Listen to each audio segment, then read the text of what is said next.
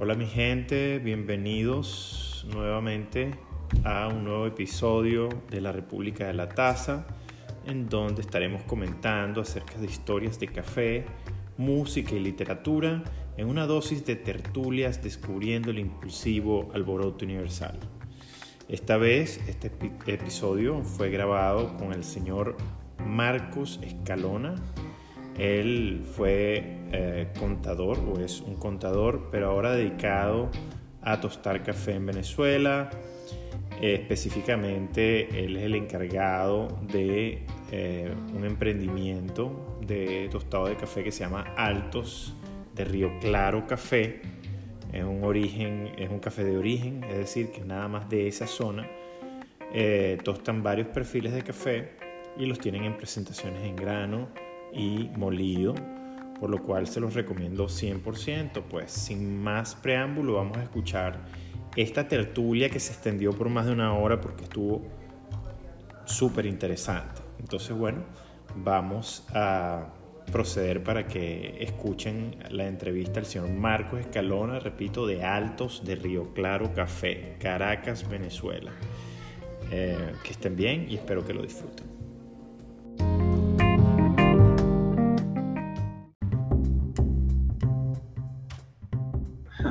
Marcos, bienvenido a la República de la Taza, ¿verdad?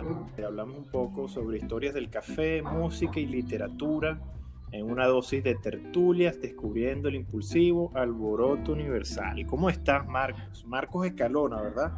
Sí, correcto, Marcos Escalona.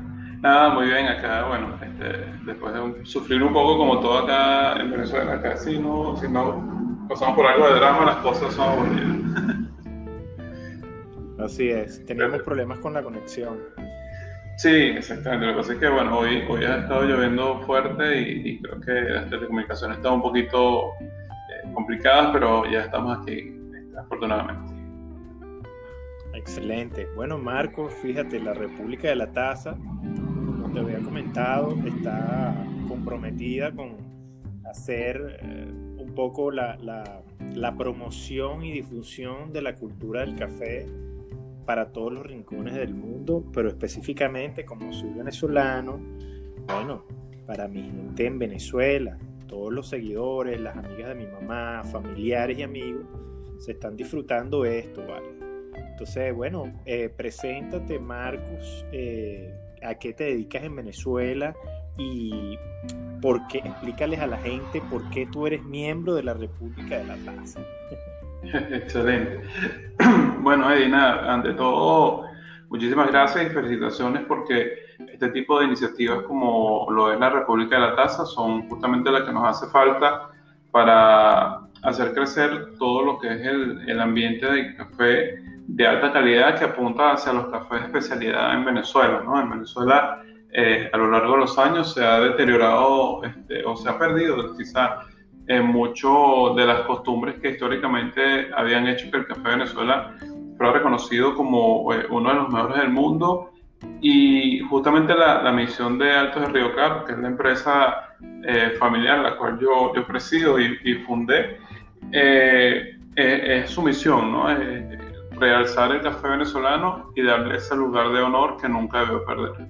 Entonces, bueno, por ahí empieza un poco, un poco nuestra historia. Yo soy contador público, estuve trabajando prácticamente toda mi vida profesional, eh, digo, formal o, cuando trabajé para terceros eh, en telecomunicaciones, eh, básicamente encargado de negocios internacionales, este, hablo cuatro idiomas, siempre me, me, he desenvuelto muy bien en el tema tecnológico, en desarrollo de aplicaciones y todo esto, por ejemplo. Y bueno, como te comentaba en una primera conversación que tuvimos, eh, un día me cansé un poco de estar tanto tiempo sentado frente a la computadora y dije, oye, hay un mundo afuera que tiene cosas que seguro este, eh, me, me gustan mucho y que, y que nunca he terminado de desarrollar. Entonces así fue como eh, decidimos emprender un negocio de café. El café siempre ha sido muy especial para mí y para mi familia.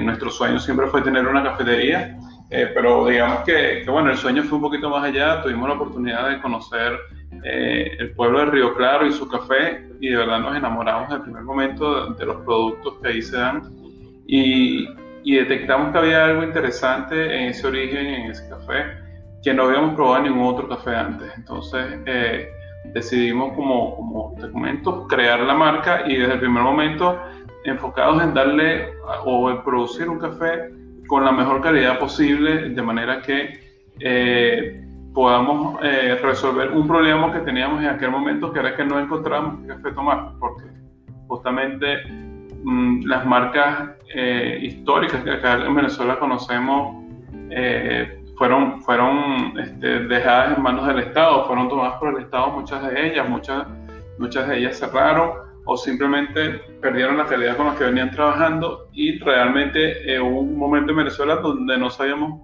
qué café tomar. O sea, era, era muy, muy mala la calidad del café de Venezuela, no tanto por, por su terroir o, porque no tuviéramos el potencial de tener buen café, sino porque simplemente se perdieron los procesos, se perdieron los procesos que aseguraban la calidad del café, eh, los procesos de, cosecha, los procesos de almacenaje, los procesos de beneficio y eso hizo que bueno, el café se volviera un commodity eh, en donde realmente lo que importaban eran los volúmenes y realmente no tanto la calidad. Entonces, eh, nosotros hicimos un hueco y parece mentira porque desde, desde el principio, eh, haciendo lo que dice el librito que se debe hacer, empezamos a notar reacciones muy positivas que nos sorprendieron porque nosotros dijimos, mira, no estamos haciendo más que lo que dice el libro, es decir, eh, no es que tenemos el super café o no tenemos, digamos, el super proceso o el super tostador, sino simplemente, bueno, estamos haciendo las pequeñas cosas de calidad que dice el librito que se deben hacer para hacer un buen café.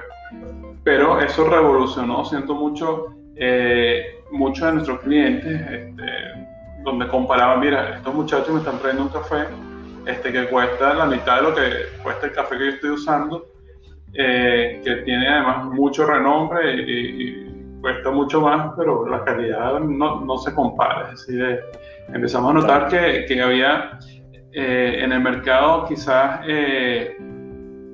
un, un, gran espacio para competir y lo capturamos un momento bien interesante. Y creo que, que a partir de ahí también este, muchas marcas vieron, vieron nuestro ejemplo y han, y han agarrado ese sendero y eso nos complace porque nosotros tampoco fuimos los primeros.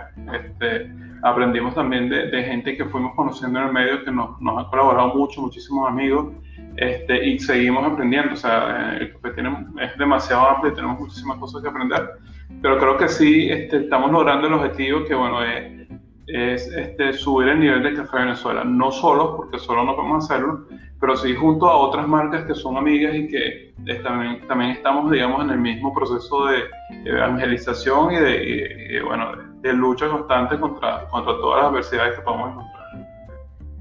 Excelente. Altos de Río Claro Café. Correcto. Bueno, yo, yo, Marcos, yo te conseguí porque, bueno, este, digo, mi enfoque es dirigido a, como te dije, Venezuela.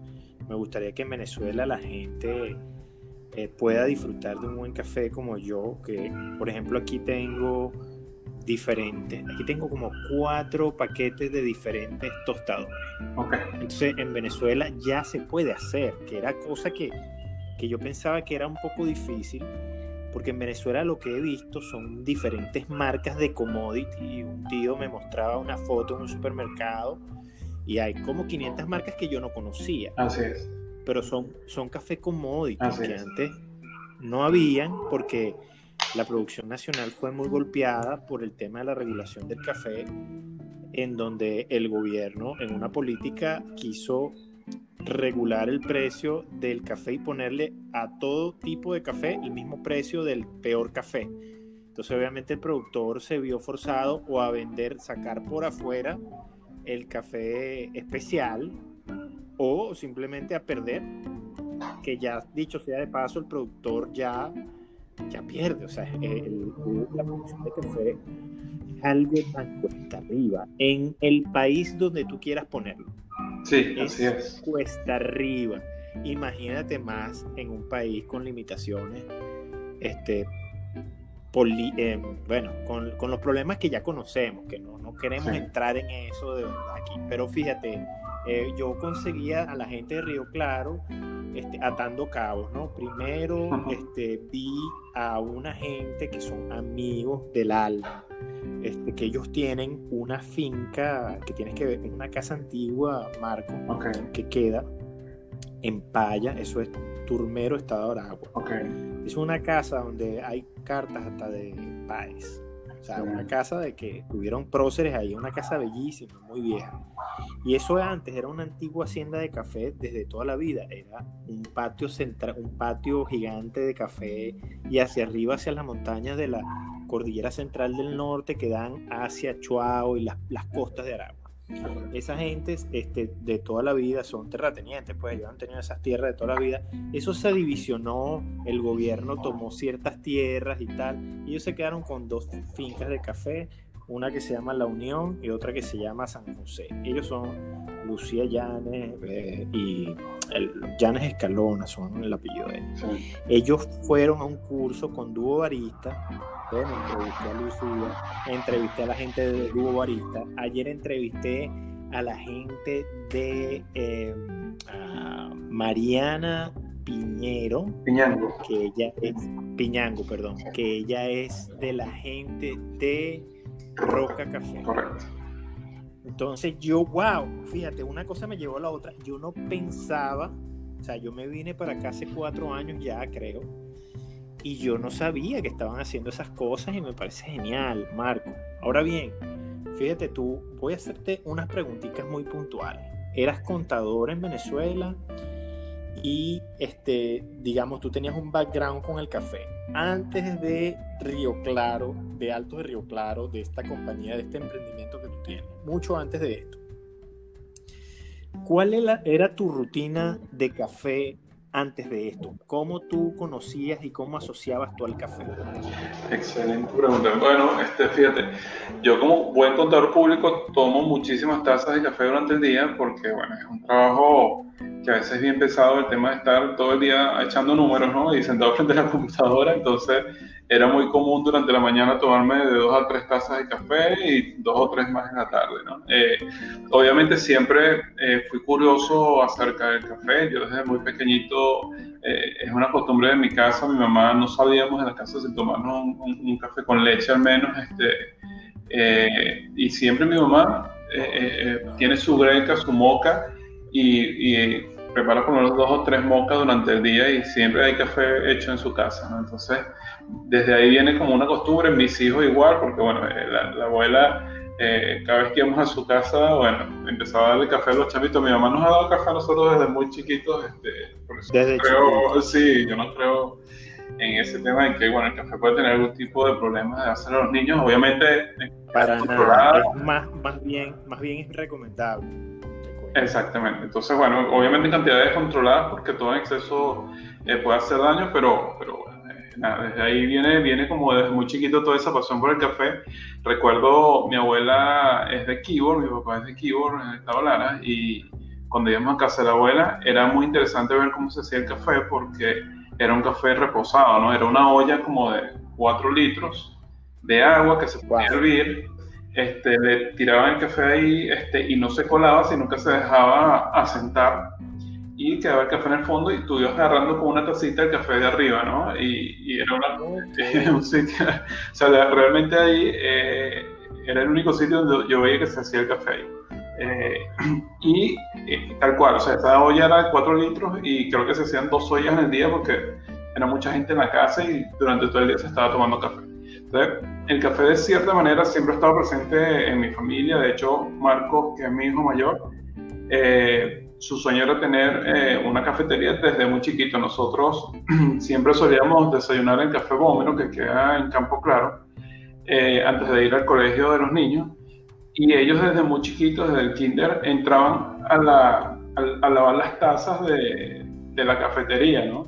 Y Ana, que era la, dueña del, local en ese momento que estaba, que estaba presente, le pagaba a Marquito con un Toronto cada vez que lavaba las tazas. Entonces era feliz, sí, era feliz trabajando en la cafetería porque todos los días iba con su Toronto o un huevito de estos Kinder al, al colegio. Entonces, desde allí, desde allí nace una pasión por, el, por la cafetería, por todo el ambiente que se genera alrededor del café, toda esta tertulia. Ahí en el Bómero era, bueno, todas las mañanas actualizábamos el campeonato de fútbol italiano con, todo con toda la gente, los italianos que estaban ahí presentes. Y bueno, y, además negocio, ¿no? Ahí uno era constructor, otro pulía piso, otro era plomero, qué sé yo, y siempre entonces ahí, entre la misma fraternidad, se, se hacían los negocios, se hacía todo. Entonces, bueno, siempre, siempre tengo como esa idea de, tener una cafetería y Marcos incluso creció eh, con la idea de crear en algún momento una cafetera que él pudiera llevar en una bicicleta o una moto y ponerse en una esquina donde eso o sea, era como un sueño muy romántico, eh, pero siempre eh, estuvo muy claro que le gustaba el café. De hecho, Marcos hoy en día está en Roma trabajando en una cafetería de, de especialidad que se llama Pergamino, que está muy cerca de, del Vaticano y está, bueno, justamente desarrollando todo el tema de café de especialidad, eh, tostando café, presentando una marca de, de, café, la cual está promoviendo ya, entonces, bueno, está, está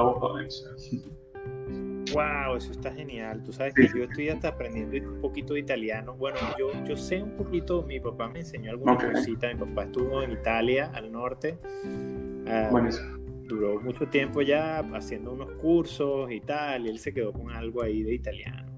Y tengo unos amigos que me siguen por el grupo de, de los dueños de, de, La Pavoni. Hay como tres grupos. Hay un grupo que se llama La Pavoni este, Owners. Eh, otro que se llama eh, Leva eh, Expresso Machine. Leva Expresso Machine. Y otro más que yo estoy en ese grupo y hay varios ahí italianos que, bueno, siempre, siempre ahí compartimos experiencias. Fíjate, tú me estás comentando que entonces tu hijo también fue, digamos, un motorcito para ti, para este proyecto, o ya, ya eso estaba, digamos, cuando tú das el brinco de tu vida profesional de contaduría a este brinco de, este, de este emprendimiento de Altos de Río Claro Café, es un proyecto obviamente de familia. ¿Verdad? Pero digamos que tu hijo ya venía con eso en la mente. Sí, como te digo, él siempre tuvo la idea de, tener un negocio, una cafetería, o que, o que, la familia, dentro de la familia tuviéramos un negocio de cafetería. Y apenas eh, arrancamos con el proyecto, él se integró y se animó muchísimo y fue de verdad un, gran empuje y un gran apoyo mientras estuvo en Venezuela y, todavía lo es porque siempre conversamos, eh, discutimos cosas, eh, proyectos, exactamente. Mira, y, pero hoy en día tienen cafetería?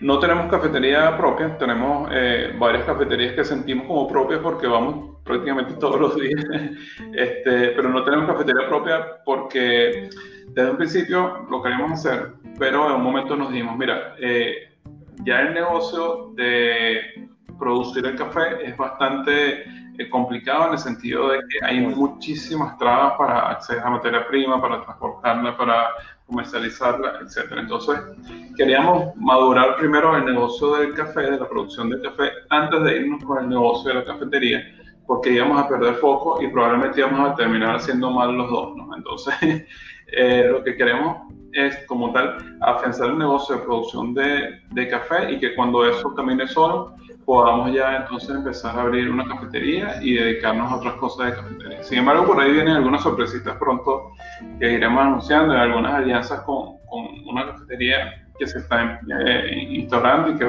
probablemente vaya a tener eh, dos o tres sitios para ir a tomar café.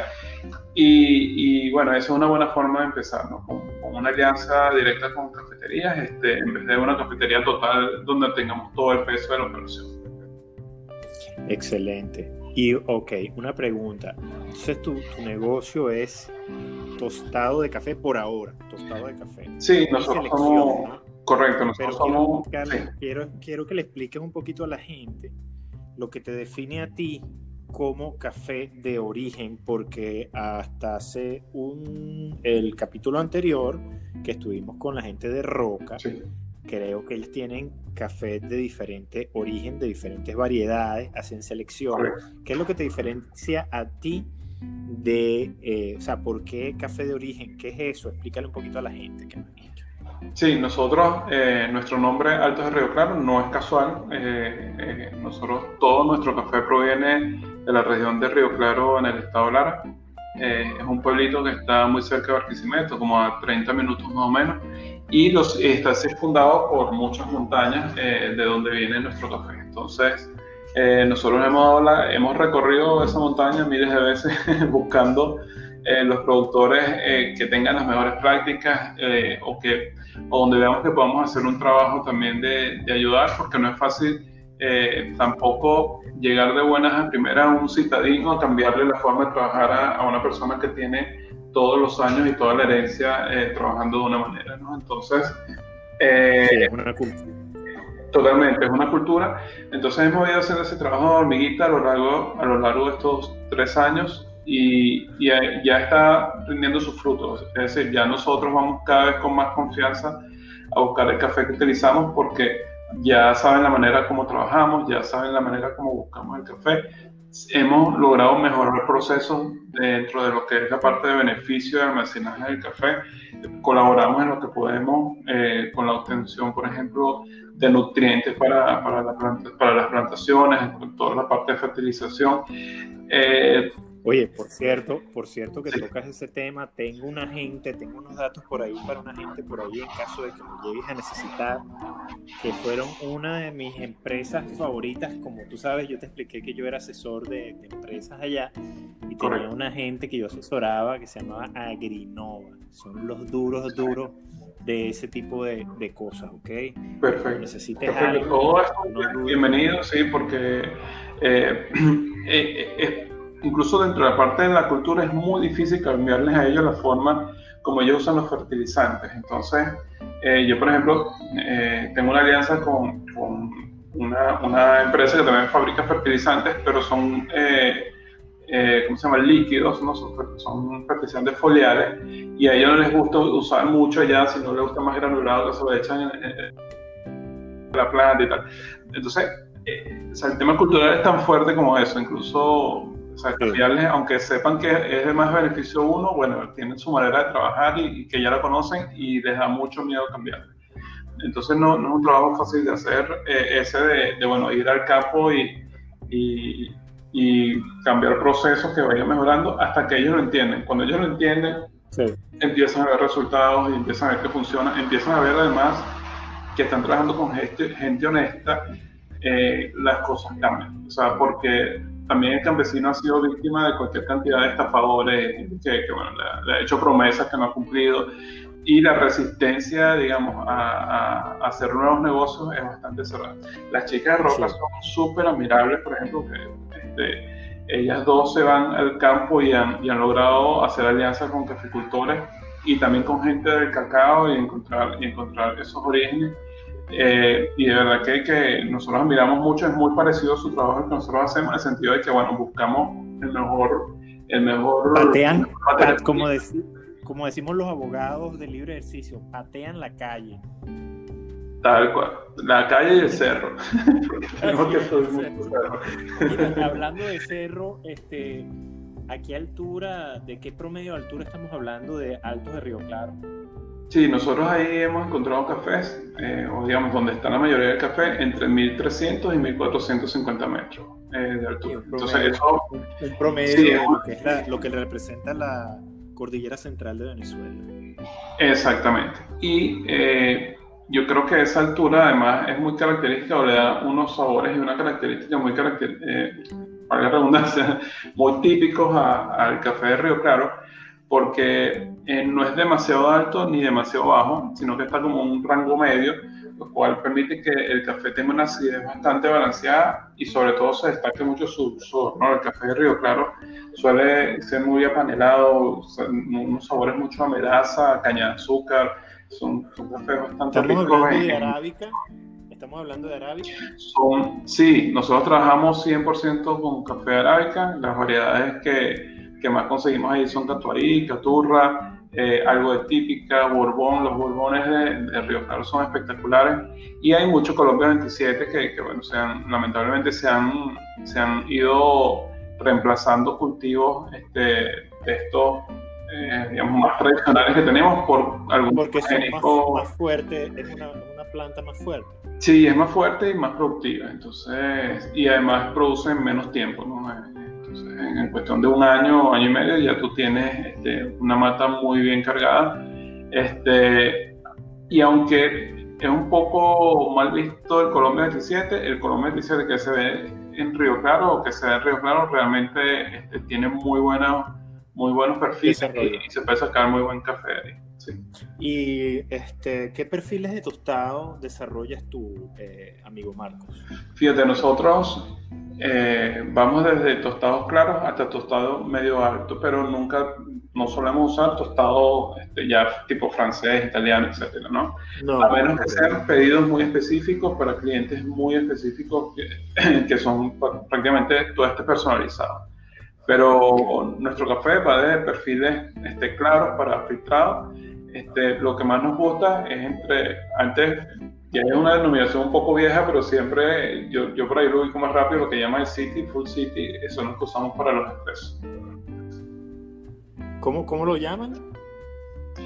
City, eh, que es bueno, el típico tostado medio, y Full City es un, es un tostado medio un poquito más desarrollado, que, que es súper rico para, para, los expresos porque eh, mantiene todo lo que es el cuerpo y dulzor del café y este, con una muy baja, muy baja tendencia a ser amargo. Entonces, eh, bueno, creo que es el término. que, Marcos, has tocado un tema, todo un tema, ¿no? Porque, por ejemplo, yo que tengo ya aproximadamente como ocho años, eh, yo, yo soy.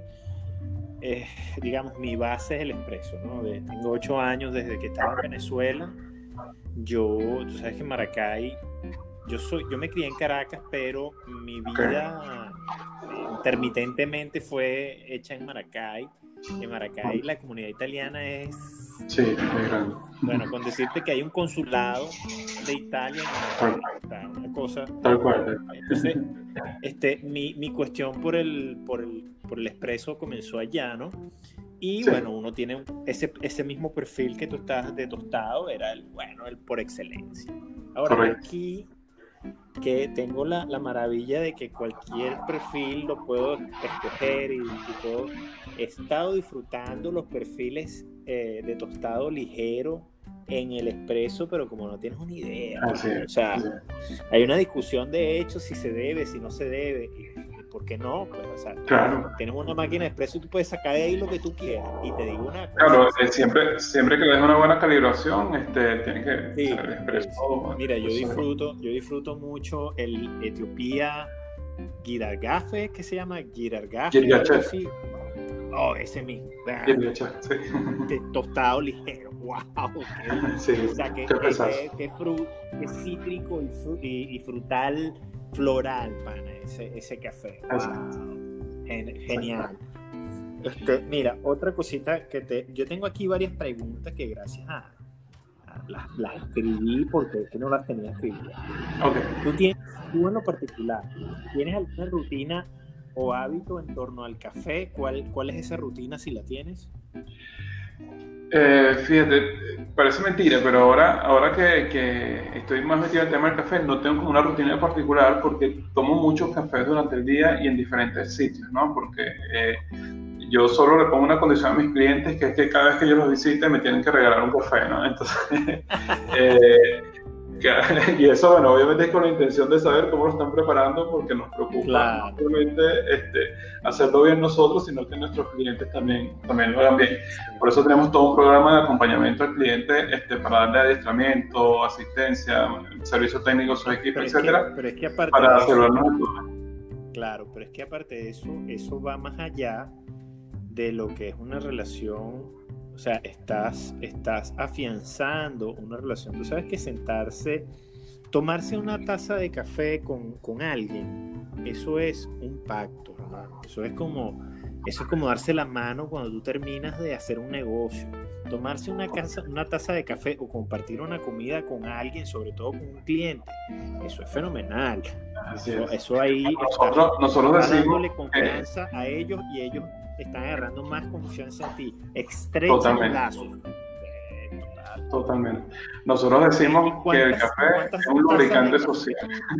Sí, no, no, totalmente, totalmente. Bueno, de hecho, te comento, Marcos, ahí, ahí yo creo que el café es mi musa, bueno, el café es mi musa ahorita, aparte de mi esposa, ¿no? Pero, pero este, el café da para mucho. El café, o sea, mira, yo tengo por ahí, yo escribí este, algo eh, sobre el café, porque fíjate, tú cuando comenzaste este podcast, tú hablaste de, la evangelización del café. Correcto. Y fíjate tú, por todo lo que pasa un productor de café, sobre todo el productor de, de café especial, que es donde tú puedes ir registrando día a día procesos para lo que llamamos mejor ¿no? O sea, mejorar y mejorar, mejorar. Ese proceso es el que también pasa la raza humana a través de las civilizaciones y la historia. el café y el ser humano tienen una conexión infinita, o sea, es una cosa brutal cuando tú analizas lo que es un café en todo su ciclo productivo hasta llegar a la taza y un ser humano en todo su ciclo hasta llegar al cielo. Es lo mismito, o sea, uno va mejorando, mejorando, mejorando. No importa que cometas errores, no importa que te quemaron el cerro y se murieron matas de café, no importa que no te estén dando el precio adecuado por la selección o el proceso que tú hiciste, porque es un proceso sufrido. El que produce café sufre, hermano, pero son demasiadas variantes. Y al igual es la persona que anda siguiendo los pasos de la fe, que quiere ser cada vez mejor, que no importa que cometiste un desliz, pero mañana es otro día y lo puedes hacer mejor y vas registrando las cosas positivas que hiciste para repetir ese proceso. Igual cuando uno hace una, una extracción, no todas son iguales, y quieres repetir alguna que te trajo. O sea, es una cosa fenomenal. Una cosa para escribir bueno, poesía y todo. Tal cual. Eh, eh, de hecho, eh, estás mencionando algo bien interesante y a medida que hablas, este, estoy pensando en algo, ¿no? a través de nuestra vida y quienes somos creyentes en Dios y, practicamos algún tipo de religión, obviamente el pecado siempre está presente como las cosas que pueden dañar tu vida, ¿no? Y, un poco eso, eh, la meta de todos los que creemos es, bueno, llegar al cielo, ¿no? y además podemos, haciendo, haciendo la similitud con el café, eh, bueno, tú a través de una taza de café puedes llegar al cielo, ¿no? Porque si esa taza de café este, está buena y está rica, es porque no tuvo pecados en el camino, es decir, eh, para, tomarse, para tomarse una taza de café tienen que pasar tantas cosas buenas y evitar tantas cosas malas, este, que bueno, cuando realmente tomas una taza de café que te sorprende y te lleva al cielo, es porque está libre de pecado. Oye, hermano, te voy, a, te voy, a, pasar ese escrito que yo hice de Blogspot, porque fíjate que lo hice después de una entrevista con una persona que, bueno, o sea, este, es un guía en todo el proceso de fe que, que yo he tenido, que es una compañía que, que, es una persona que de verdad, este, wow, tiene una paz y una sabiduría con respecto a la palabra de Dios brutal. Entonces le compartí algo porque bueno, en cierta manera me inspiró a escribir, Dios me inspiró y el café me inspiró también y escribí una cosita y te la voy a compartir para que la chequees. Pero sí, en efecto. Mire, ¿y cuántas tazas de café te toma, Marcos?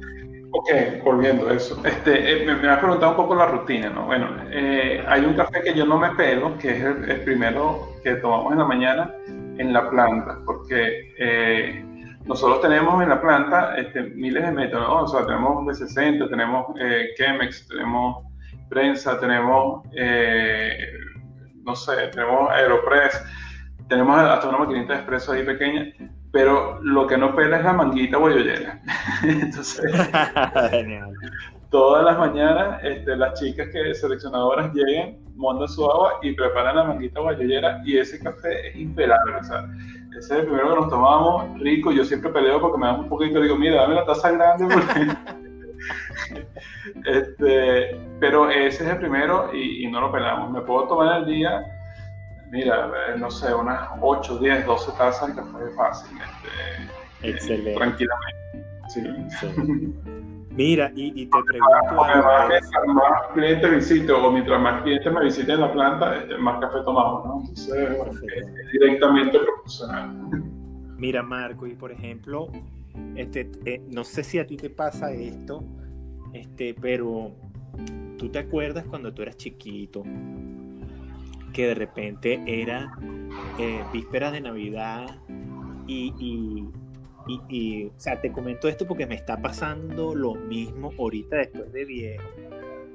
Como cuando el día antes, ¿sabes que El niño Jesús, yo, nosotros en la familia se acostumbraba a abrir los regalos al otro día en la mañana. Correcto. Entonces yo pasaba la noche en la noche con los ojos, ay Dios mío, y esperando mañana abrir los regalos. Así me está pasando a mí con el café cuando yo me estoy acostando y estoy pensando en la colada o en el shot que me voy a lanzar en la mañana y qué café voy a escoger. sí, sí, sí, sí. Y mi esposa me dice que, que, me perdió. sí, definitivamente. O sea, hay cafés que, por ejemplo, cuando hacemos la prueba en, en Río Claro, yo los pruebo ya, yo varias veces esto allá mismo algunas pequeñas pruebas y las cato antes de traerlas a Caracas. Eh, hay cafés que los pruebo y me parecen exquisitos. Cuando me los traigo estoy loco hasta que los podamos tostar, los podamos poner en el mercado y ver este, cómo queda ese café y cómo reacciona el público, o sea, nuestros clientes. Este, de verdad que hay cafés que nos quitan el sueño, eh, así como otros también de amigos que producen cafés espectaculares y que este, no, nos animamos por probarlo y vemos cómo lo conseguimos y lo llamamos, mira, acuérdate de guardarme mi cafecito y, nada, inventar. Eh, pero sí, definitivamente este, los que estamos en este mundo, en la medida que más nos metemos, eh, sentimos que es más grande y más nos emocionan todas las cosas que hay por delante para conocer. Sí, mira, Marco, me, me, ahorita hablaste y me transportaste y se me ocurrió una idea. Mira esto, que yo, que tú tienes que hacer un material audiovisual. Yo estuve chequeando tu Instagram hoy, ahorita en un momentico, estuve chequeando algunas cositas ahí y tengo muchas ideas para ti, ¿no? Este, pero fíjate, ahorita comentaste algo y se me vino una idea. Porque me, tú me estás diciendo que has tostado allá arriba, o sea, te has ido para allá. Me imagino que con la tostadora esa que tienes, que es como cilíndrica, que da vuelta, la llevas para allá y allá la montan, la instalan y tal, pim, pum, pam. Y allá haces tus pruebas. Bueno, ¿qué te parece si tú haces el registro de eso audiovisualmente con un tema? Fíjate tú, yo, este, como, como que si fuera un, un, agente secreto, Marco, y te vas y te llevas un maletín enflusado con unas gafas y allá sacas unas muestras, Franza, abre tu maletín, sacas tu broma y montas tu, tostada y lo pruebas. Pero es que la gente no sabe, a veces hay que ser un poco dramático con el tema es porque es que la gente no capta. Fíjate tú bien que el, mercado el, mercado ahora, a la gente que yo quiero llegar es a la gente, por ejemplo, a, las amigas de mi mamá, los amigos de mi papá. Esa gente eh, te puede hasta criticar, me critica a mí por, por de repente el café, o hay gente que lo disfruta, pero no se atreven a dar el brinco. O sea, por ejemplo, aquí, aquí hemos hablado de apoyar a las cafeterías y tal, y qué sé yo, pero yo más que eso, yo, mi, mi tema es que la gente lo pueda hacer en su casa. Sin tanta cosa. Tú puedes agarrar, hay molinitos manuales, hay molinitos eléctricos que con eso te puede servir para una vez 60, una colada en, una manga guayollera. Pero la gente cuando va a cantar, tú dices, no, pero es que eso es caro, eso es un café caro.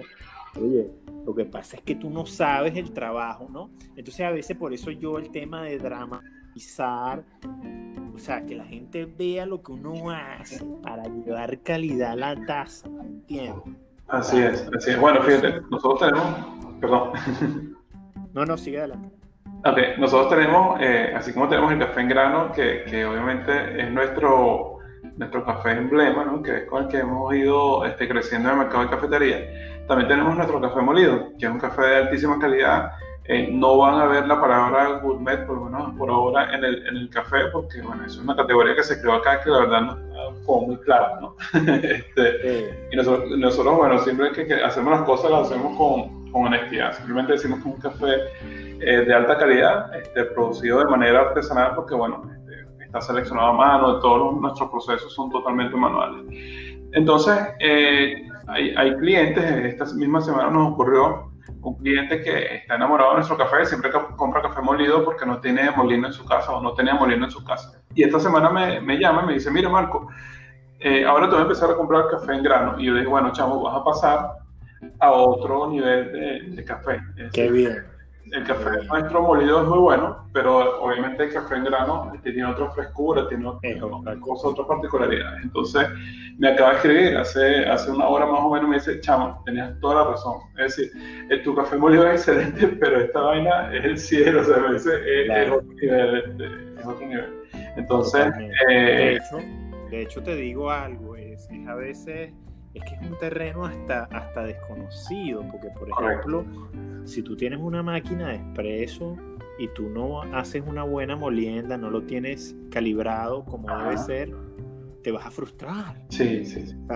entonces puede ser hasta contraproducente si uno, eso no va acompañado con, o sea, nada más los curiosos llegan a, yo creo que yo lo hice solo, pana, lo hice ocho años y todavía sigo aprendiendo. O sea, yo no soy, yo no sé nada, nada de nada. O sea, sigo aprendiendo. Sí, pero hoy, hoy en día hay mucha, muchos medios, este, el mismo YouTube tiene cualquier, cantidad de videos donde te explican, bueno, cómo lograr que tu expreso sea, sea muy bueno. El mismo, lo recomiendo, Kim Barista, es un tipo espectacular, su, su, forma de educar y todo.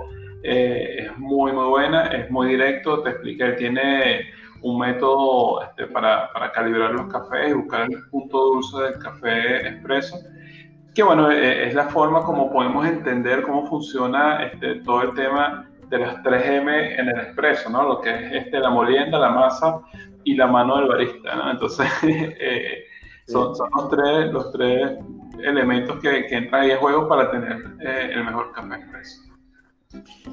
Marcos, eh, ¿qué tipo de café tomas y cómo lo tomas? O sea, ya me dijiste que tomabas la manga guayayera, tienes varios métodos de extracción. Eh, ¿Qué perfil disfrutas más? Bueno, fíjate, eh, yo, yo soy, yo creo que depende de la hora del día, ¿no? Pero en la mañana, por ejemplo, me gusta esa manga guayayera. Durante el tiempo que estoy en la planta, o sea, durante que estoy trabajando, hago B60, me gusta mucho el B60 porque siento que es muy versátil. Ahí tú sí quieres un café un poco más intenso, lo buscas, si lo quieres un poco más liviano, lo, lo buscas. Este, y el sabor que te da es increíble. Este, los, perfiles de sabor que encuentras ahí son increíbles.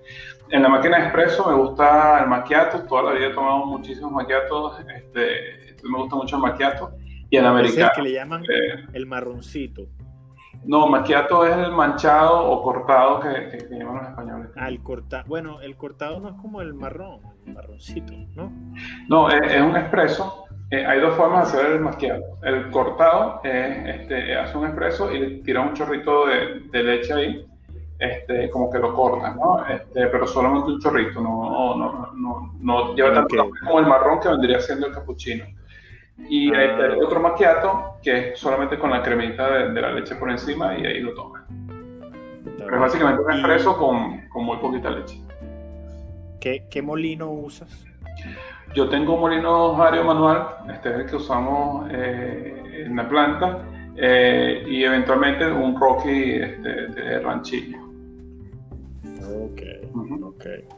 Este, ¿Algún uso consciente de la cafeína para algún propósito en particular? Bueno, ya me dijiste que eras contador sí. y que eso lo, usas para tu enfoque. Ajá. Correcto. Eh, ¿Adhieres alguna sustancia al café de vez en cuando? Sí, justamente ayer este, estaba con un amigo y probamos un café con, con un brandy que estaba espectacular y hicimos unas bebidas muy ricas. Pero eh, además me gustan mucho los cold brew eh, y en los cobrios siempre estamos inventando. O sea, he hecho, por ejemplo, este jugo de mango con café. ¡Wow! sí, y, muy bueno. Este, entonces en los cobrios este, ponemos con jugo de fresa, con jugo de tamarindo, con leche condensada, con etcétera. Y, bueno, siempre estamos inventando ahí con el tema de frutas y café. Hablando de eso, tú sabes que adquirí un café con la gente de inteligencia. Ellos están en Texas y en California brother, una cosa que ellos llaman Summer Solstice. Oh my goodness. Tiene notas de durazno o melocotón, el peach, creo que ellos para ellos es el melocotón. Tiene notas de naranja y notas de patilla, brother. Entonces, ese es como para verano hacerlo en cold brew. Entonces, sabes que yo soy nuevo en este tema, ¿no? Y yo ayer me lancé uno, con, lo puse, lo hice en expreso, y agarré 13 gramos aproximadamente de ese, lo tampié, lo puse en el expreso y lo eché, lo vertí en un vaso ya con agua y so, ah, pues con hielo y soda y con limón. Me supo genial, se abrieron los sabores de una manera espectacular. Ahora bien, increíble. Hay otra forma, vi un, un video ayer de un japonés que el tipo agarró la pavón, agarró una Europicola, le puso una manguerita por el steamer de la, de la leche, le abrió la tapa del hervidero, no la prendió, le puso el agua con hielo adentro del hervidero sin taparla, le puso una manguera con un compresor por donde se supone que es el steamer para la leche pero como estaba apagada, le puso esa conexión ahí y del otro lado, este, eh, perdón, cerró la cuestión y prendió el compresor y hizo un cold brew, o sea, no, porque yo he visto que tú lo puedes... Un frío, algo así. Ajá, yo qué es esto, porque yo he visto que el cold brew este, lo haces caliente, Es, es decir, lo viertes en el pour over caliente pero abajo tiene un receptor de hielo, que es el estilo japonés, o sea, el cold japonés. Pero tengo entendido que hay otro. bueno, hay, hay, como dos modalidades. Está, está el cold drip, este, que es ese que, que bueno, vas, goteando eh, sobre hielo y enfriando la bebida, que va cayendo al final del recipiente ya frío, o simplemente preparas, como tú hiciste, eh, un, un, espresso y lo pones en un vaso con hielo, lo enfrías de manera, ese es el cold drip este, o, un, o un ice coffee, ¿no? Eh, Okay. Como lo, presente. Eh, pero está el cold, el cold brew, es un café que se extrae eh, por varias horas. Eh, tú simplemente colocas el, el café molido en un, recipiente con agua y lo dejas en la nevera por 12 horas o 24 horas, dependiendo del perfil que busques. Y una vez que pasen ese tiempo, entonces lo cuelas y tienes como una base de café frío que, que, te sirve para ya coctelear o hacerlo la mezcla con otros, con otros, ah, ingredientes o incluso, tomarlo solo, solo así. Entonces son, son este, distintas formas de, café frío. No, imagínate. Ok. Mira, este, eres una persona contemplativa del café, es decir, ¿tienes algún ritual en torno a, por ejemplo, a mí me gusta, yo ahorita estoy disfrutando un café con infusión de CBD. Es un café que lo tostan y le hacen una infusión con el aceite este de CBD, el que le traen a, la, marihuana, pero eso no da nota ni nada. Pues, sí, es un ah, eh, es una cuestión que sobre todo te ayuda mucho a relajar, a estar relajado y a, sobre todo a los dolores, ¿no? Te calma un poquito el tema de los dolores. Y yo lo disfruto mucho en las tardes, es lo que me estoy tomando yo en las tardes para leer. Lo contemplo, en la casa. ¿Tú tienes algún, algún tipo de momento en tu día donde, bueno, tú lo utilizas para ti? Aparte de, todo esto, como para escaparte un poquito y leer o simplemente quedarte como nos quedamos los hombres, eh, como en blanco por un tiempo, o, te pones a orar o X. sí, definitivamente. Eh, a, las 3 de la tarde, más o menos, entre 3 y 4 de la tarde, mi cuerpo me lo reclama. Entonces, eh, sí, busco la, busco la excusa para tomar un café. Eh, si puede ser acompañado de algún tipo de de torta o, de algún postre, de alguna, alguna galleta o algo, este, mucho mejor.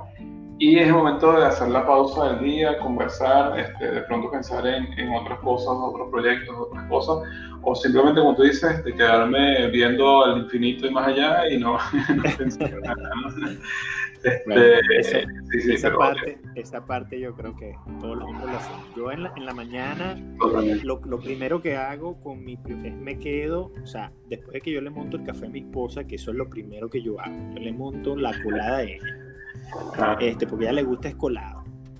Me lanzo un shot de espresso y después me siento con mi taza de colado. Una cosa loca, pero te estás tomando dos cafés y yo, bueno, déjame quieto. Y ese es el momento donde... es una experiencia distinta. Sí, y ese es el momento donde yo me siento con cara de bobo a esperar que pase por lo menos 15 minutos sentado en el sillón de abajo. Entonces, es una cosa que mi esposa me dice, mi hijo, despiértate. Y entonces como que me quedo ahí simplemente, o bueno, leyendo el teléfono, qué sé yo. Mira, y una, ahorita dijiste que te gusta acompañarlo con algún dulcito. ¿Algún dulce en particular que te encante el contraste con el café? Mira, el tiramisú es increíble. El, tiramisú, este, eh, todas las tortas con chocolate, o sea, ese, ese, maridaje entre el chocolate y el café, siento que hace muy buena mezcla. O eh, algún postre un poco cítrico, por ejemplo, a mí, me encanta la torta de piña. Entonces, bueno, mi esposa cuando cumpleaños me hacen torta de piña o torta, una torta de naranja. Entonces, eh, siempre me gusta mucho ese contraste de los cítricos con el café. Entonces lo, lo disfruto de verdad muchísimo. Sí, bueno, yo en lo particular, mi esposa es pastry chef, ella hace unas ah. cosas. Ella estudió, ella estudió en el Mariano Moreno, eso queda por allá por los Palos Grandes, creo. Sí, creo, creo que, queda por acá. Este, y bueno, hace unas cosas, brother. Entonces, pero yo en lo particular disfruto mucho los canolis que ella hace. Ah, increíble, con, con el expreso. Claro, Y aparte, la, el cheesecake. El cheesecake con café de pana es perfecto. Muy bueno. Mira, este, ¿qué otro uso le das tú al café?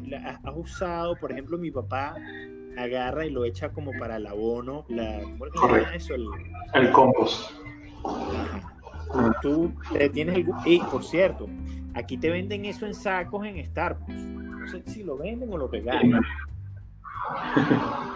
Imagínate. Sí, bueno, acá nosotros, sí, normalmente eh, mucho del, del, del o la borra que queda del café lo usamos para, para, como abono. Este, hay personas que nos lo piden para exfoliación de la cara y todo eso. Eh, por ejemplo, el chat de que sale del café, cuando tostamos el café, se recoge mucho chaff, que, que, es esa piel, piel de planta que sale del café, y la usamos para, para, limpiar los pisos. Entonces es excelente porque recoge como que, como ese, la misma función que hace la serrín, que pasaban por los colegios con la serrín, algo así hace el chaff también, recoge aceite cosas del piso. Entonces, eh, pero sobre todo como abono, lo, hemos, lo hemos, usado, lo hemos usado bastante. Tú, tú sabes que yo en Venezuela yo tostaba café y eso eran peleas con mi esposa. O sea, mi esposa me, o sea, ¿hasta cuándo? O sea, una cosa que ella detestaba ese proceso por, por eso, por ese chaf, eso que tú dices, la, el pellejo del café, le digo yo. Y aquí, aquí lo he hecho dos veces, pero es, un tema eh, con eso. Mira, ¿te has chequeado la cagua? La cagua, no. No, no, ah, la Icagua, la tostadora, sí, sí, sí, claro, genial. ¿Qué te parece? No, genial, genial, genial. Eh, eh, genial, ¿verdad? Un sueño, sí. O sea, el tema de que puedas ya desarrollar perfiles un poco más profundos con, una tostadora tan pequeña eh, y, tan portátil es realmente un sueño. Una vez tuve la oportunidad de ver aquí a un amigo que vino a Colombia este, usándola en vivo y de verdad que, que es genial lo que puede hacer con una maquinita tan pequeña brother, yo estoy, yo no me la he comprado porque no quiero que me pidan el divorcio. Porque este país para volverse loco como eso, pero padre, estoy a puntico de caramelo con eso. Porque he estudiado, no te creas, he estudiado. Obviamente antes de tú gastar algo, obviamente. Claro, tienes que saber en qué, en qué meter. Sí, yo me iba a comprar la Olimpia Cremina. Esa era mi primera opción Después, o sea, mi primera opción en realidad era la Marzocco línea mini. Esa era mi primera opción. De hecho, estaba aprobado el presupuesto por mi esposa. Pero después yo dije, no, pero ajá, yo me voy a comprar eso y no me voy a comprar el molino. No, dije, no, entonces voy a bajar. Entonces después dije, bueno, la Olimpia Cremina, que la amo, es una belleza, es una belleza. Sí, sí, sí. Entonces después cuando dije, no, pero igual no me dan los números para el molino. Entonces estaba estudiando la SM, eh, que son máquinas alemanas diseñadas en, perdón, diseñadas en Alemania y manufacturadas en Italia, creo. Y dije, bueno, son de bomba eléctrica y tenían PID, bla, bla, pim, pum, pam. Y yo dije, no, esto no es lo mío. Lo mío es cuando me puse a estudiar dos años, duré estudiando la Pavoni. Hasta que, bueno, me compré la Pavoni y tengo un molino que le llaman el Nietzsche Cero. No sé si lo has visto por ahí. No, no lo he visto. Es un, es un, es ah. un molino británico de cero sí, supuestamente. Sí, sí, ya sé cuál es. Parece un, un robot, ¿sabes? Como ah, algo así. Sí, Ajá, y tengo un molino manual que es un Apolo de la gente de B Plus, que es una belleza. Ah, te lo voy a mandar. Te voy a mandar contenido audiovisual para que vaciles por ahí. Buenísimo. Este, no, pues, bueno, entonces tú, ¿has visto la máquina de la Rocket? La, Sí. sí. Bellísimo. Sigo mucho a la gente de Rocket porque ellos hacen muchas cosas con ciclismo. Ah. Y sí, eh, por ejemplo, Rocket Milan ellos son, pareciera más bien que están más enamorados del ciclismo que, del, tema de las máquinas de expreso. No, son bellezas, unas bellezas de máquinas. Pero si, te si me preguntas, mi, mi, maquinita de, así sentimental de que la brica, pana, la Vialetti brica. Eso es eso, con eso, o sea, la gente que quiera iniciarse en este mundo sin tanta cosa, le recomiendo una brica. Sí, que, tiene la valvulita arriba, que te hace, te asemeja. La gente dice, los expertos dicen, eso no es expreso. Pero para mí eso es un expreso. Yo te voy a mandar un video, hermano, que tengo yo este, con mi esposa que me hizo unos canoles tomándome una. Salen unos shots de ahí que la gente se ha quedado loca. Sí, lo que pasa es que, bueno, en el sentido más más purista, eh, bueno, un expreso es el que sale de una máquina expreso, entonces... Claro, eh, claro presión, las varas de presión. Una mosca, exactamente. Entonces, eh, bueno, ahí, los más puristas obviamente dicen que no es un expreso cuando está saliendo de una máquina de expreso. Pero bueno, el, la experiencia es bastante parecida. Sí, no, no, y que tú es, es, es especial, o sea, es es para iniciarse, o sea, la, el aprendizaje que tú tienes con eso te va a llevar a lanzar miles de shots, te va a llevar por el proceso también de calibrar el molino, o sea, todo, la iniciación está ahí, la iniciación está ahí. Y ya cuando tú brincas a una máquina de expreso, ya tienes ya la mitad de la tarea hecha. Sí, ya tienes la noción, ya tienes la noción de, la importancia de la molienda, el, gramaje, todo lo que, lo que necesitas. Totalmente. Mira, a, lánzanos una publicidad, hermano. Lánzanos, háblanos de ti, háblanos de, tu de Río Alto de Río Claro Café. Sí, claro, bueno, nada. Alto de Río Claro Café es una empresa familiar que tiene ya tres años en el mercado venezolano y bueno, nuestra misión es colocar el grano venezolano en el lugar de honor que nunca debió perder, ¿no? Es, es colocar además el café venezolano en los mejores lugares del mundo eh, nosotros trabajamos con un origen único que es Río Claro, las montañas de Río Claro, que está ubicado en el estado Lara, con café que está entre 1350 y 1450 metros. Eh, siempre usamos café arábica. Hemos hecho algunas, algunas eh, ediciones especiales con Robusta, alguna michela con Robusta, que ha gustado muchísimo en un mercado específico. Eh, hacemos un trabajo de selección de granos, somos este, de verdad fanáticos o, enfermos, no sé la verdad que aplica mejor, de la selección del grano.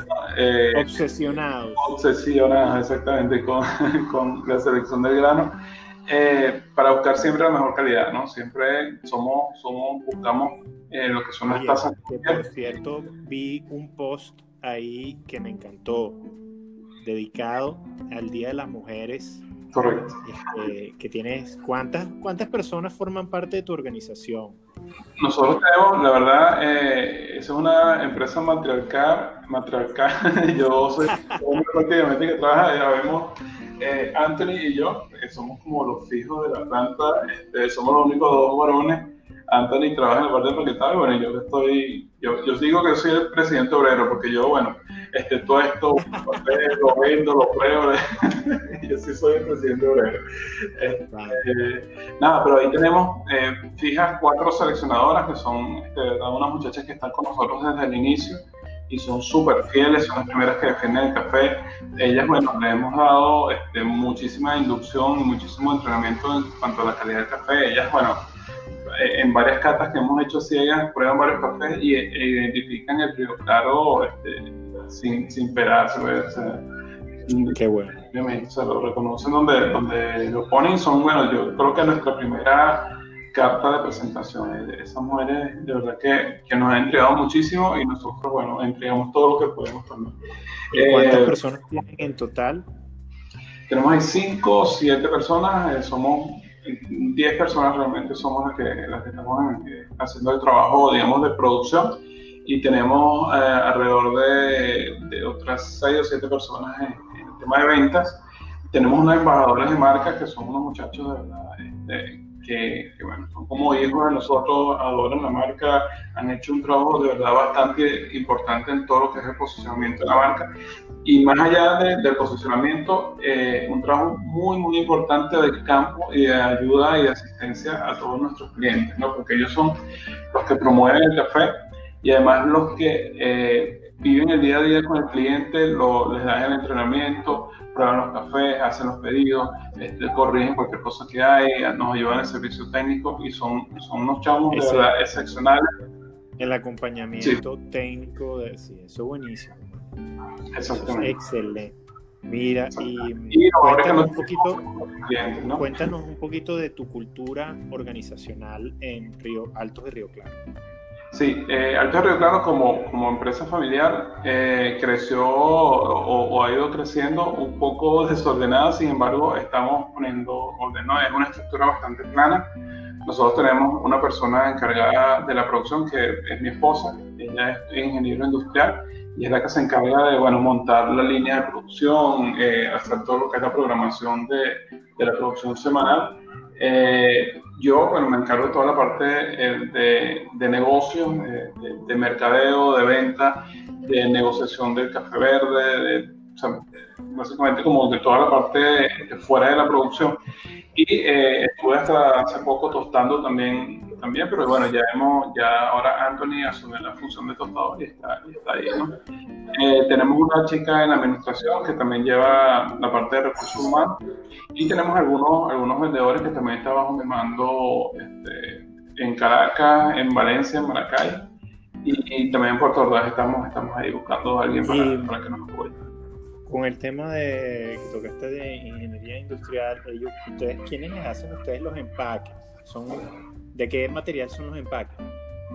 Nosotros tenemos dos tipos de empaques. Tenemos un empaque bilaminado, que es un empaque el metalizado que, que va para el mercado de, de, café molido y para las cafeterías, ¿no?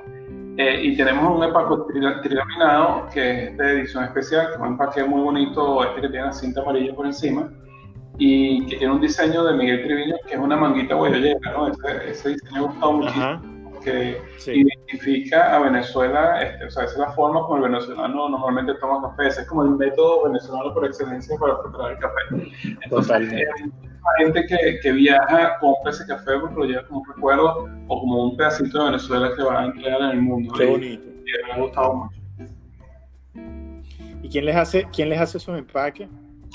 Eh, no recuerdo ahora el nombre de la compañía, pero es una empresa que está en Los Teques. Este, nuestro vendedor se llama Lucas, Lucas Vivas y, bueno, es una persona de verdad, eh, está muy entregada, muy apasionada por el trabajo que hace. De hecho, eh, está trabajando para varias marcas y cada vez está ganando más mercado porque está haciendo un muy buen trabajo de personalización de los empaques y, y todo eso. Nosotros estamos en un proceso de refrescamiento de imagen, por eso no hemos hecho, digamos, un empaque todavía en precio ni nada porque es una inversión importante.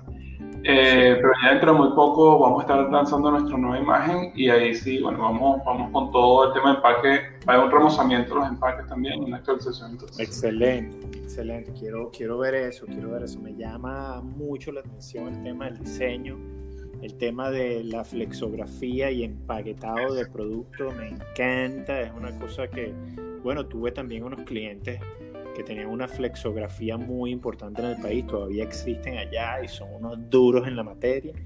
Este, por cierto, unos italianos y los otros portugués. Este, okay. tipazos. Este, mira, eh, si yo, por ejemplo, estoy en Turmero, Estado Aragua, que es donde están mis viejos. Okay. ¿Cómo hago yo para contactarte, vale? ¿Cómo me haces llegar ese café? Porque no, con este tema ahora de la gasolina, ¿quién iba a pensar esto? Y, y con el tema de la pandemia, ¿cómo hacen mis viejos? Bueno, te tengo una excelente noticia, es que desde hace menos de un mes tenemos un nuevo embajador de marca en Maracay, que es Cristian Galo, que él, viene de lo que era la escuela de baristas de Maracay, y es un chamo con una experiencia increíble que además está montando su propia cafetería en Maracay. Entonces, creo, que lo creo que ya lo sigo por Instagram, porque estaba Ajá, su Instagram, Exacto, su Instagram creo que es CGS, eh, si mal no recuerdo. Eh, bueno, y Cristian eh, también, aparte de ser nuestro embajador, bueno, va a hacer toda la parte de, venta y distribución en, en Maracay y, obviamente las, ciudades vecinas, Turmero, Cagua, San los Morros, etc. Entonces, Este, a través de él podemos hacer todos los pedidos. Eh, nosotros estamos enviándole a él más o menos cada 15 días un stock de productos para que entonces pueda atender la demanda de, Maracay. Que por cierto, en Maracay es, es, es una zona retadora porque eh, se ha perdido mucho o, hemos visto que hay una gran oportunidad de, aprendizaje eh, de, cara a los negocios allá, ¿no? En Maracay sentimos que hay negocios muy bonitos eh, que tienen ganas de hacer las cosas bien, pero que le falta un poquito de, educación contra el tema del café, ¿no? Mira, pana, yo vi, yo te puedo dar un curso, yo te puedo dar un curso de vamos a decirlo, de mercadeo de marca. Yo fui abogado de libre ejercicio y me empeñé en el marketing jurídico, ¿no? En el marketing jurídico. Sin embargo, conozco muchos diseñadores gráficos o personas allegadas del mercadeo que trabajaron. Maracay es un, es un target difícil. Súper difícil. Por el tema, por el tema de que no es Caracas, no es Valencia. O sea, Maracay Exactamente, tiene, un tema cultural un poco difícil, marcado en el pre.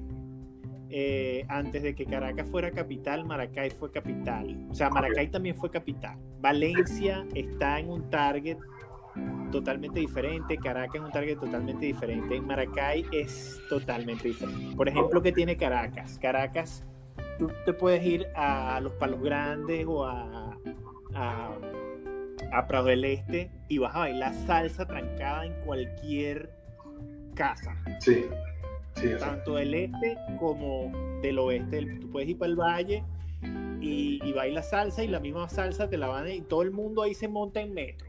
O sea, ¿me entiendes? Es muy plano el tema de las divisiones sociales. En Maracay no es así. En Maracay es totalmente los extremos. Sea, una cosa muy, muy high y una cosa muy... No hay ese medio, ¿ok? En Valencia también es muy marcada, pero digamos que es un poquito más... más Valencia es contradictorio porque es tan pequeña que tú dices, no, esto no es ciudad. es, un poquito contradictoria la, la cosa, pero fíjate que toda la industria, toda la industria nacional se concentra en Aragua. O sea, Aragua tiene es una bendición, por ejemplo, para un abogado laboralista, para un relacionista industrial o un ingeniero industrial, trabajar en Aragua porque lo tienes todo ahí, toda la rama de la industria está ahí. ¿Me entiendes? O sea, tiene la industria de alimentos que produce, como no tienes una idea, el núcleo está en Maracay, o sea, en, todo lo que es el los valles de Aragua. Están las, empresas, una de las empresas más importantes, imagínate, Nestlé, está la, eh, está la Polar, tiene, bueno, la Polar también está en otras partes, pero en Maracay hay un núcleo que es la zona industrial de Cagua, la, zona industrial de Maracay. Y la zona industrial de la Victoria, muchacho, eso fue una tacita de plata en un momento, Alfonso exacto, Mexico Alimentos. Está el Palmar, todo el Palmar, imagínate tú. Entonces hay una cultura ahí, Plum Rose, General Mills, hay una cultura ahí bien interesante, hay que saber cómo entrarle, pero por ejemplo, a mí en Caracas yo disfrutaba mucho irme a Madame Black. Ok. Que era como un café de grupo, Mocambo o algo así. Este, el café era malísimo, no tenían a una persona, ni la máquina ni la persona estaban como entrenadas, la máquina era, no daba los bares, pero bueno, yo iba ahí más por el postre, ¿no? Sí, los postres. Este, y por el, por el sitio. El sitio era espectacular porque era como una casa en las Mercedes, con muebles, con muebles, sentados.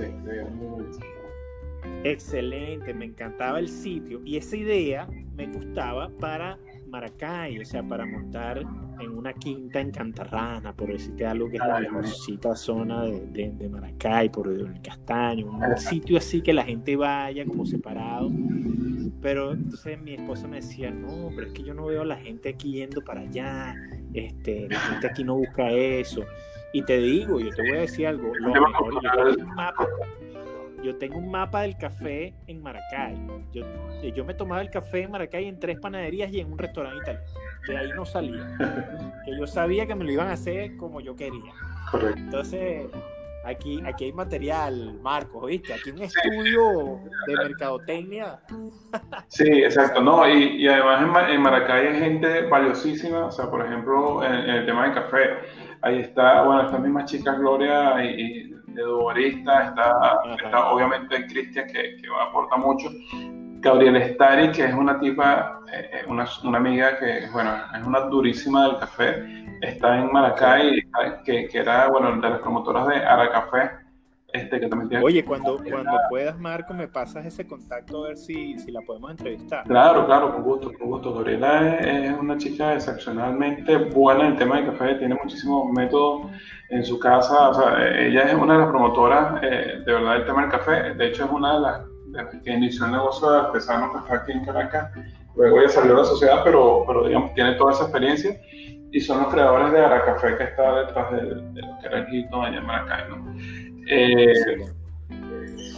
ellos tienen un grupo de, baristas también que son muy buenos, entonces digamos, ahí, ahí la movida del café está un poco apagada. Está también Pedro Chacón, que es el dueño, el presidente de Industrias 3P, que sacaron una marca de café ahora que se llama Varento, que también este, crearon una asociación de cafetaleros allá en, en, Aragua, la asociación de, de cafetaleros de Aragua, y Pedro está haciendo un trabajo excelente, acaba de sacar unos cafés este, de ochenta y tantos puntos que, puntados por Raúl Martínez, eh, y que son los cafés excepcionales, este, y está en Maracay. Entonces, hay muchísima gente que tiene toda la capacidad de hacer las cosas, pero yo creo que el mercado no ha reaccionado como ha debido y, está un poco lento. Entonces, bueno, nuestra misión es, ayudarlos ahí y, claro, y, es una evangelización tal cual.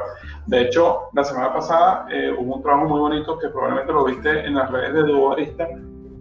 Cristian, Luis y las chicas de Dubarista hicieron bueno, una charla gratuita para, para, varios baristas y todo eso, y eso es parte del trabajo que, hay que hacer. Bueno, ahí estaba la amiga que te comenté de la hacienda de Paya, de ah, Paya que tienen esas dos fincas allá, este, eh, es, bien interesante, para lo que están haciendo. De verdad que los apoyo desde aquí. Desde aquí estamos a la orden para apoyarlos y por eso, bueno, cualquier contacto, cualquier cuestión que sea de recíprocas energías, pana, aquí estamos a la orden. Claro que sí, claro que sí. Bienvenida toda la ayuda porque eh, hace muchísima falta.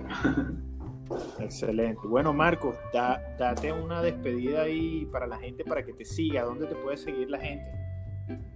Eh, nos puedes seguir por nuestras redes, eh, básicamente Instagram, arroba Río Claro Café. Eh, también las personas que estén interesadas en hacer algún pedido o, alguna información sobre la empresa pueden escribirnos a altos de Río Claro arroba gmail.com o por mi número telefónico 0414 321 3021.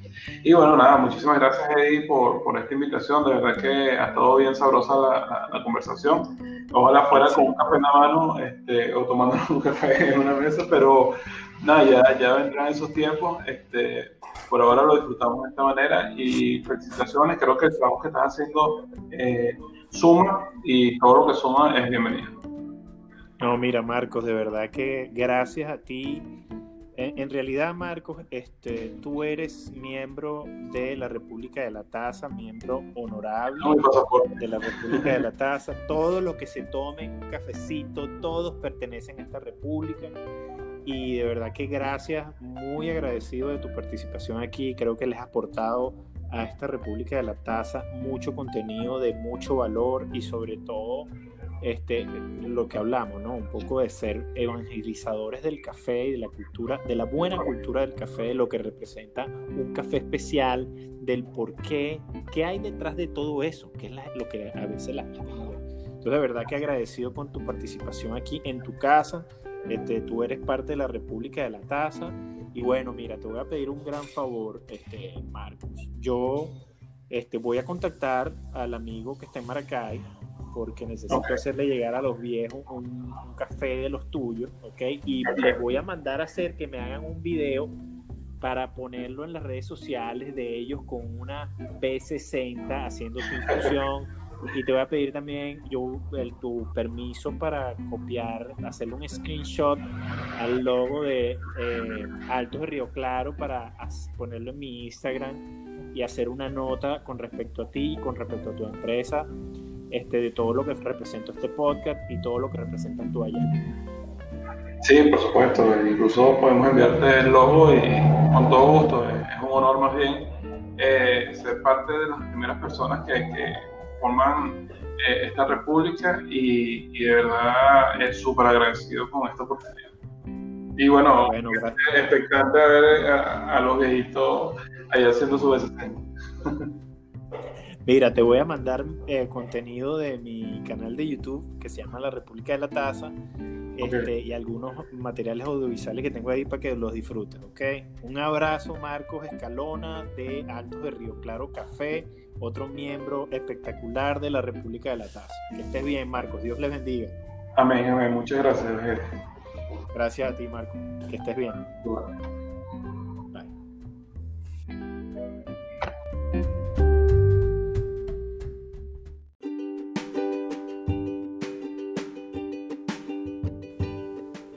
Queridos amigos, gracias por haber disfrutado de este capítulo de la República de la Taza con un nuevo miembro de la República de la Taza, el señor Marcos Escalona de Altos de Río Claro Café. Quería hacer una aclaratoria. Eh, Altos de Río Claro Café es una zona del estado Lara que queda a 30 minutos de Barquisimeto, que es de donde el señor Marcos Escalona y la gente de Altos de Río Claro Café seleccionan y tostan el grano. Sin embargo, su sede de operaciones comerciales y de tostado queda en la ciudad de Caracas. Sin embargo, también él tiene, eh, Alto de Río Claro Café, tienen varios aliados alrededor del país que te dan asistencia técnica y con ellos puedes conseguir también en granos o en presentación molida el delicioso café. Entonces, bueno, ya saben, pueden conseguirlo en sus redes sociales, en Instagram, Altos de Río Claro Café y en Facebook. Yo le escribí al señor Marcos por el Instagram y por ahí me respondió, así que por ahí van a tener el contacto. También me pasó los contactos de su aliado en Maracay, para mi gente en Turmero, en Maracay, quienes quieran, ellos están presentes allí. Em, quiero hacerle un extensivo saludo y un cordial abrazo, caluroso abrazo a todos los que laboran en ese emprendimiento de Altos de Río Claro, a esas chicas, esas mujeres emprendedoras, trabajadoras que están allí seleccionando el café, trabajando con alegría. Eh, de verdad me encantó ver este, la producción, las fotos en el Instagram del Día de la Mujer de verdad que bien agradables. o un saludo a todas esas mujeres que producen, que trabajan por Venezuela, que están allí haciendo algo de calidad, porque eso es algo que merece y vale la pena ver. Así que todos los que estén por Caracas, que quieran pasarse por allá, bueno, ya saben, pónganse en contacto con Marcos Escalona. Saludos a su esposa y a su familia. Que Dios les bendiga y que siempre les dé mucha paz. Bueno, hasta luego. Ya saben, si ustedes quieren compartir algo más de sus experiencias con el café, si quieren tener una tertulia a través de este medio, quieren este, de alguna manera mostrar su producto, quieren mostrar lo que hacen, eh, bueno, no duden en contactarme a través de las redes sociales arroba la República de la Taza por Instagram, la República de la Taza por el grupo de Facebook y también por Facebook mi Facebook personal, Eddie Márquez, ya saben, este servidor. Eh, no duden en contactarme y con mucho gusto podemos tener la tertulia y compartir cualquier material audiovisual en torno a una taza de café. Viva la República de la Taza, vivan todos los miembros de la República. Bye.